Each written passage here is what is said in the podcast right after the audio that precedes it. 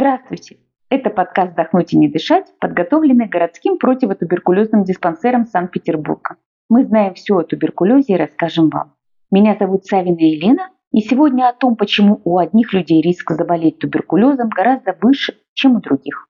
Напомним о том, о чем мы говорили в предыдущих выпусках подкаста. Источником заболевания туберкулезом является больной человек, реже животное.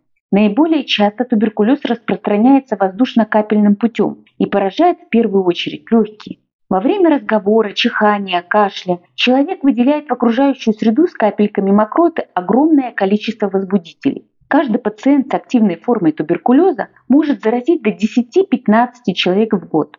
Болезнь может поразить любого человека, независимо от его социального положения и материального достатка. Необходимо знать, что дети, подростки, беременные женщины и пожилые люди более подвержены этой инфекции. Риск заражения увеличивается при длительном совместном пребывании с пациентом с туберкулезом в плохо проветриваемом помещении, при тесном контакте с ним, при большой скученности людей, когда формирующийся аэрозоль длительно сохраняется в воздухе помещения. Например, передача туберкулеза более вероятна в одной комнате, в которой проживают и пациент с туберкулезом, и несколько членов его семьи, поскольку люди длительно находятся бок о бок в одном небольшом помещении с плохой вентиляцией. По сравнению с квартирой с отдельной комнатой для пациента с туберкулезом, в которой регулярно проводится проветривание и влажная уборка. Таким образом, первым и самым важным фактором риска заражения является длительный тесный контакт при неудовлетворительных санитарно-гигиенических условиях.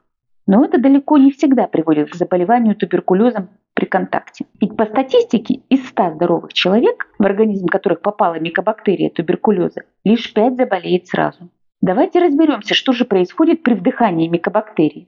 В большинстве случаев, если иммунная система человека находится в норме, попавшим в организм человека микобактериям устремляется целое войско клеток защитников иммунной системы, которые поглощают и убивают большую часть болезнетворных микроорганизмов, в результате чего попадание в организм микобактерий не приводит к заболеванию в активной стадии. Однако, если в дыхательные пути попадает слишком большое количество микобактерий, организм может не справиться с таким натиском.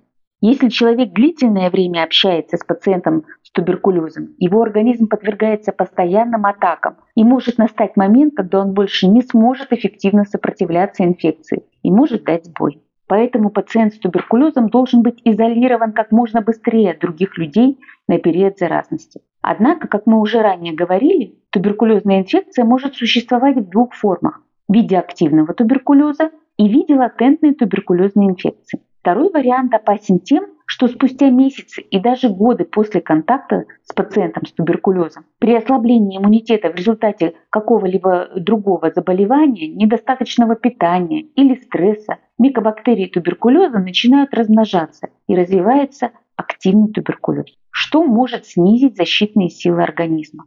Известно множество факторов, содействующих развитию микобактерий в организме. Стресс, душевное или физическое перенапряжение, неумеренное потребление алкоголя, употребление наркотиков, курение, даже пассивное, недостаточное или неполноценное питание. Важным фактором риска развития туберкулеза являются различные заболевания. Среди них можно отметить ВИЧ-инфекцию, сахарный диабет, язвенную болезнь желудка.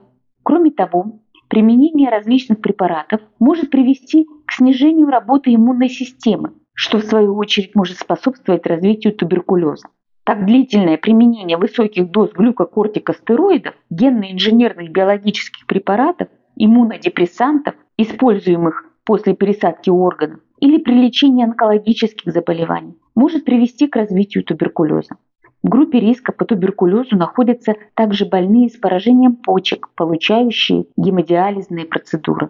И еще несколько слов нужно сказать о наследственности.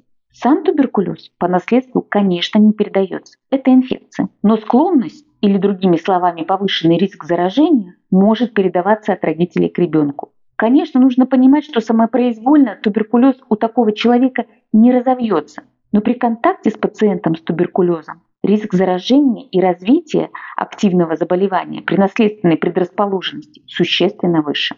Современная работа противотуберкулезной службы сосредоточена на группах риска, Именно этим людям уделяется особое внимание. Подкаст подготовлен по материалам, предоставленным врачом-фтизиатром, заместителем главного врача городского противотуберкулезного диспансера Санкт-Петербурга по клинико-экспертной работе Евсеевым Павлом Юрьевичем. В описании подкаста мы оставили адрес электронной почты. Пишите, если у вас есть вопросы о туберкулезе. Спасибо, что дослушали подкаст до конца.